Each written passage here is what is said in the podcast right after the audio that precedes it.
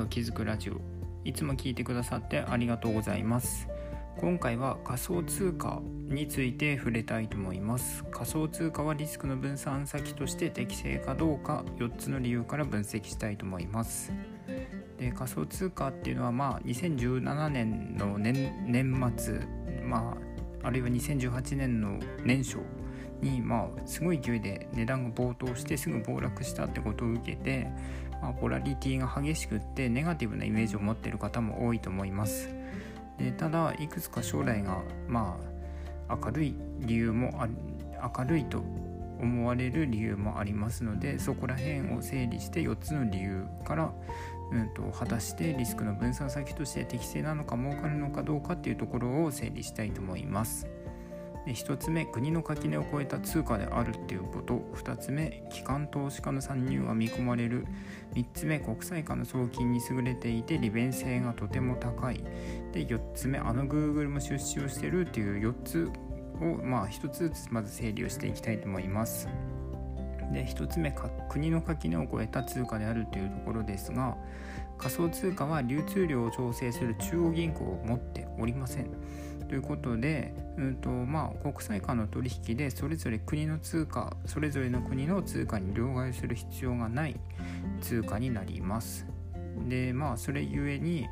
自国の通貨が不安定な場合仮想通貨に資産を移すことで資産を守ることができるっていう可能性があります。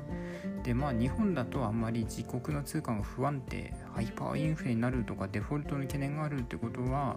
あんまりないですけれども他の国だと、まあ、デフォルトの懸念がある国とかっていうのはたびたび報道されているので、うん、とそういった場合仮想通貨に資産を移した方がいいって思う人も出てきます。でまあ自国の通貨が不安定になる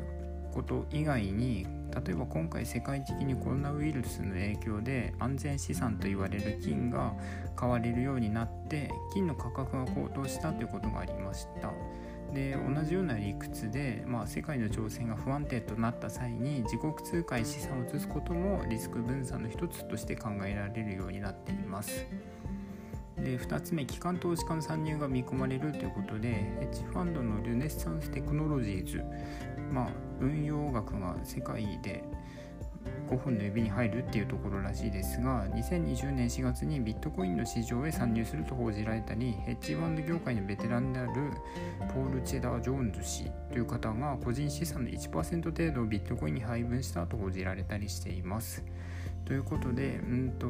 機関投資家の参入が続々と,、うんとあるっていう状況あとは今後も見込まれるっていうことで大きなお金が仮想通貨に流れ込んでくるっていう可能性が大です。で3つ目国際間の送金に優れてるという点で、まあ、仮想通貨や海外送金の手数料が圧倒的に安くかつ送金速度も速いです一般的には銀行を経由して送金をする場合数千円の手数料と数日の日数がかかりますが仮想通貨だと数十円から数百円の手数料で数秒から数分単位の速度で送金されます。でまた海外旅行の際に両替が不要な点もメリットの一つで例えばアメリカに行く時っていうのはうんと、日本からアメリカに行く時に1回円からドルへ両替をしてで今度アメリカから日本に帰ってくる時にドルから円に両替するって2回も両替手数料を払わなければいけませんが仮想通貨はうんとそういったことがないですしまあうんと送金とかの速度の面でも先ほど述べたように利便性がとても高いということで今後普及が見込まれます。で4つ目あの Google も出資をしているということで仮想通貨はビットコインをはじめとしてイーサリアムやリップルなど種類がたくさんありますがそのうちリップルに Google が出資をしています。で仮想通貨の中でもリップルは送金の手数料や安さ送金の手数料が安くって速度がダントツで速いっていう決済能力が高いのでそういった決済能力を踏まえた出資になったものだと思われます。で Google が出資するってなると、まあ、世界的な大企業ですのでそういった企業がリップルへまあひいては仮想通貨へ、えーと、注目をしているんだなっていうのが分かると,、えーと仮想通貨への信信用も高まっていきます。ということでまあえーと、リスクの分散先として適正であるかどうかっていう4つの理由を、うんと、整理してきましたがまあえっと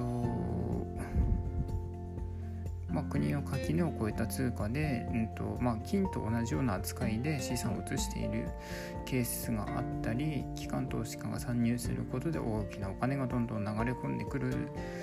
流れもうすでに流れ込んできていることもありますし今後も流れ込んでくる可能性が大です。で、うんと、送金とか決済の面で利便性がとても高いので今後も普及が見込まれるっていうことあとあの Google 大企業も、うんと、仮想通貨に注目してるっていうことなどなどの要素を踏まえると今後も仮想通貨が伸びそうな気配があるなというところです。ということで、うんと、今は終わりにしたいと思います。最後まで聞いてくださって本当にありがとうございました。